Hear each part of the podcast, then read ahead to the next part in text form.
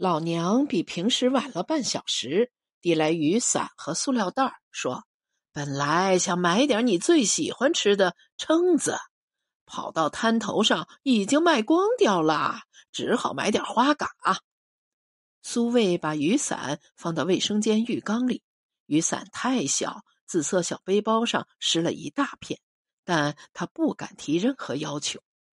老娘说。今天衣服晾不出去，先挂在阳台上。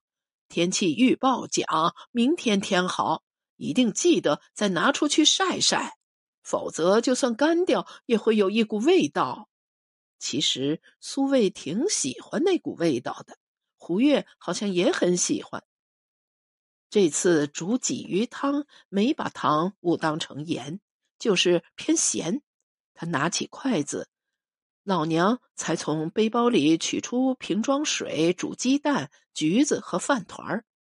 背包上水渍浅了很多，形状有点像某个欧洲国家的版图。老娘剥鸡蛋的手法也异于常人，先从鸡蛋当中敲开裂缝儿，敲一整圈儿，再一点点抠去碎掉的地方，最后像剥橘子那样，双手朝外一翻。洁白无瑕、安全无毒的鸡蛋就掉出来了。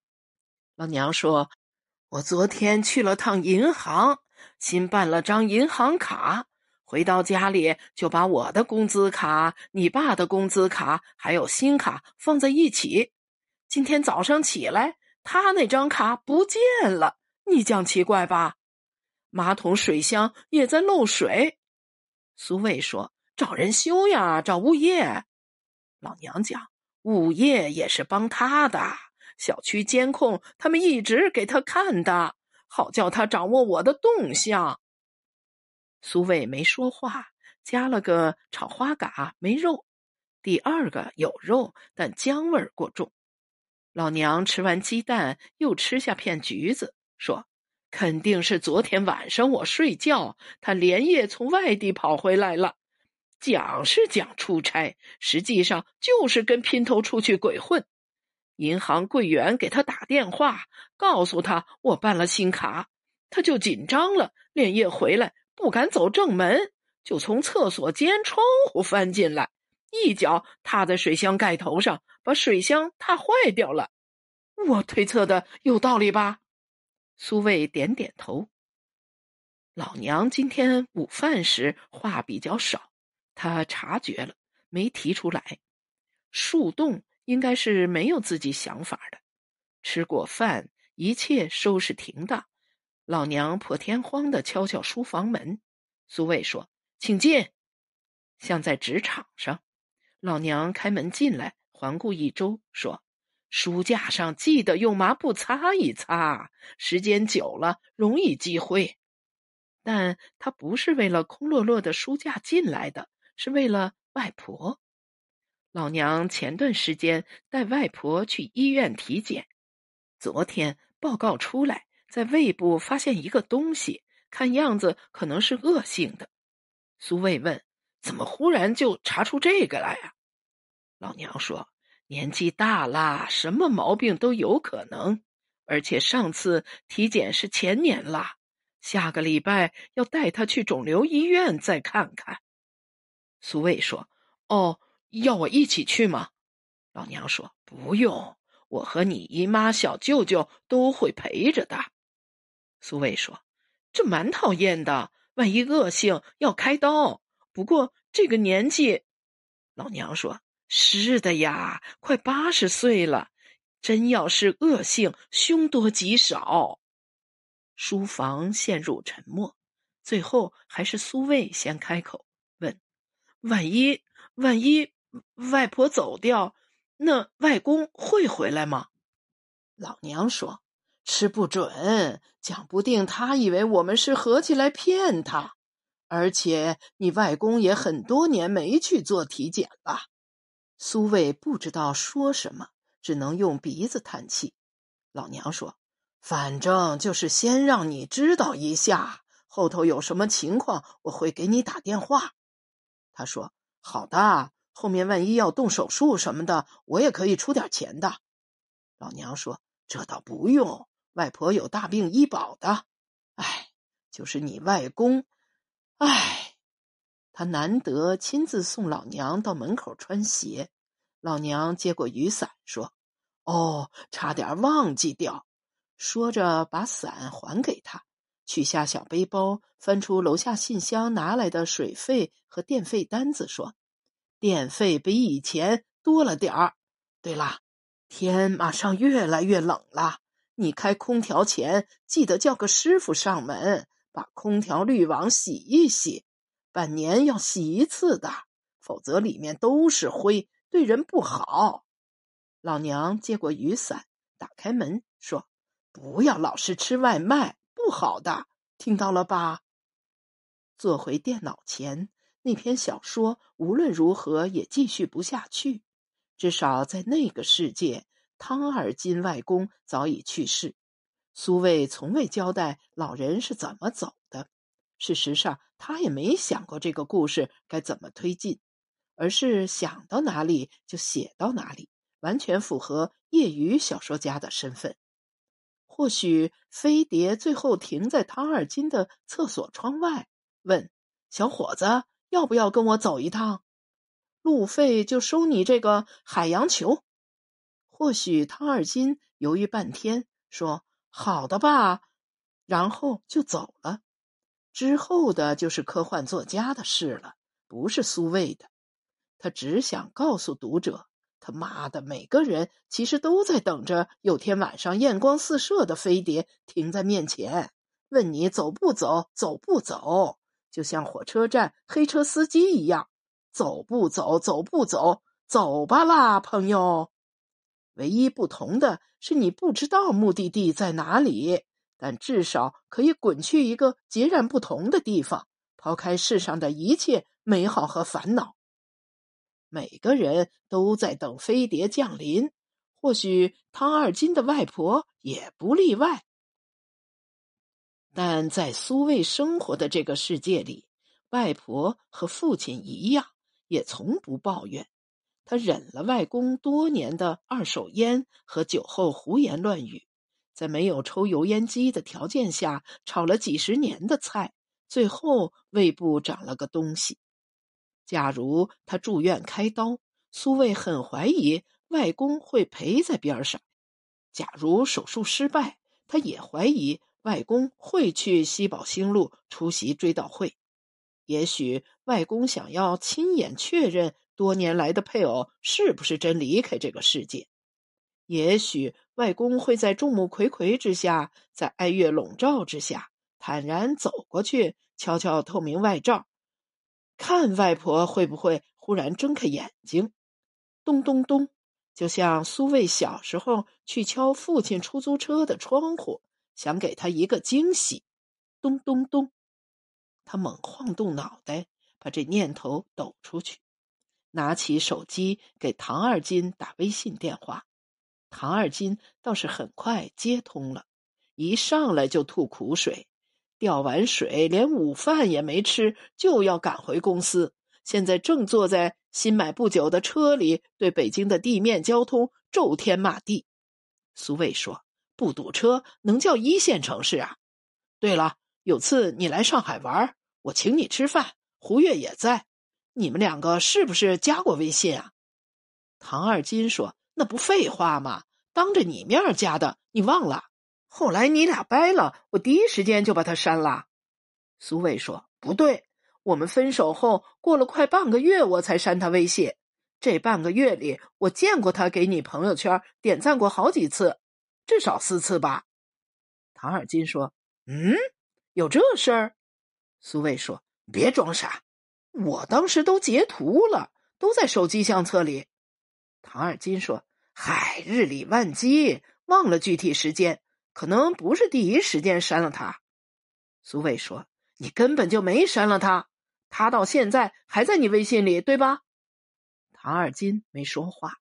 苏卫问：“你们现在还有联系，对吧？你把我的近况都告诉了他。”什么去北京？什么老同学聚会？都是他让你撺掇我去的，对吧？手机那边传来汽车喇叭声。唐二金说：“这个我和他其实都挺担心你的，就是这么回事儿啊。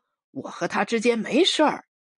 苏卫说：“我知道他不会看上你这种的。”唐二金干咳一下说：“你这话真是……他就是担心你，我比他更担心你。”苏卫说：“谢啦，但不必，我好的很，请你转告他。”我妈现在的情况也有所好转，不劳烦她担心。然后，请删了他。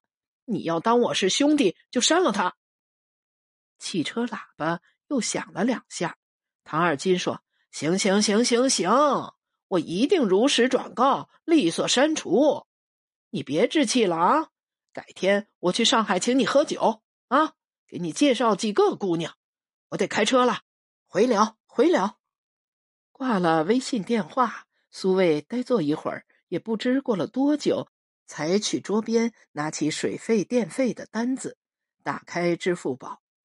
胡月没离开时，水电煤费都是他买单，他坚持要求的，因为在田林路时房租是苏卫付的，现在这套房子是苏卫父母买的。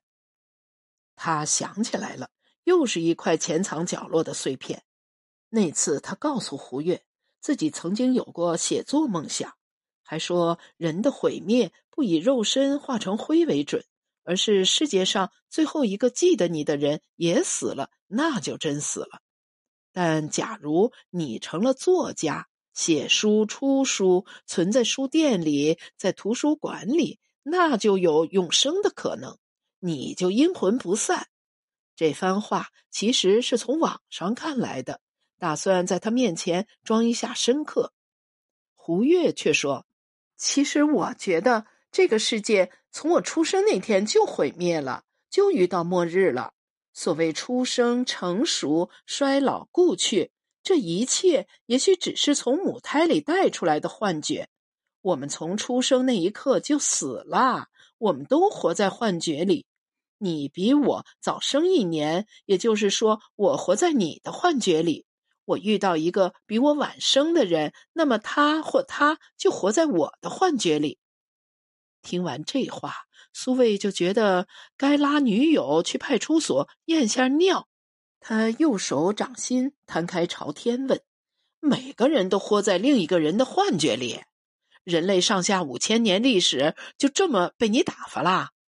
胡月还在喝啤酒，朗姆酒、柠檬汁的混合物，反问。地球上每个人出生时，他或他的母亲都肯定还活着，所以就活在母亲带来的幻觉里。请你从任何角度反驳我。”苏卫反驳道，“比如医生走到丈夫面前，摘下口罩，遗憾地说：‘只有孩子保住了。’以前也有这样的医学奇迹，母亲死了，医生拼死拼活把孩子从子宫里抢救出来。”胡月说：“那么这个孩子就活在那个医生的幻觉里，总不能医生也当场挂了吧？”哑口无言。他不想认输，但就哑口无言。胡月说：“好啦，别钻牛角尖儿，我也只是说个理论而已，我没办法证明，你也没办法证伪，大家都活在自己那套理论里，不也很好吗？”现在回过头想。考虑到胡月和他的相识、恋爱，到最后他离他而去，苏卫也可以创造一套理论。认识他的第一天起，苏卫其实也毁灭了，后面的日子都是幻觉。他无法证明，他无法证伪。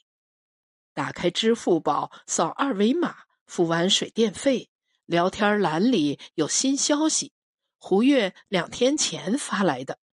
找到耳环了吗？他坐在书桌前，坐在电脑前，坐在未完成的小说前，踌躇许久。楼下有个讨厌的小男孩在扔一个绿色塑料小球，一边大叫：“外婆，快看呀，老高，老高，接住呀！”苏卫指关节发酸，缓慢打字回复那个逃离了他生活和幻觉的女人。无。然后解除支付宝好友关系，走出书房，走到厨房垃圾桶前。外面小男孩声音仍旧亢奋尖利，如高压锅的响声一样，说：“外婆，看呀，扔到天上了，飞走了！”要他微微侧过脸，双手举到右耳垂，把吸铁石和银耳环剥离，像老娘剥鸡蛋壳。耳垂和灵魂感到前所未有的轻松。苏卫看也不看银饰花纹和乳白色石头，就扔进垃圾桶。耳垂前后各有个小凹坑，如月球表面的环形山。摸索着，感觉还前后高度不一，好像天生就有似的。不过，它们终将消失或者飞走。短篇小说《此地无银》，作者王若虚。选自《人民文学》二零二二年第四期。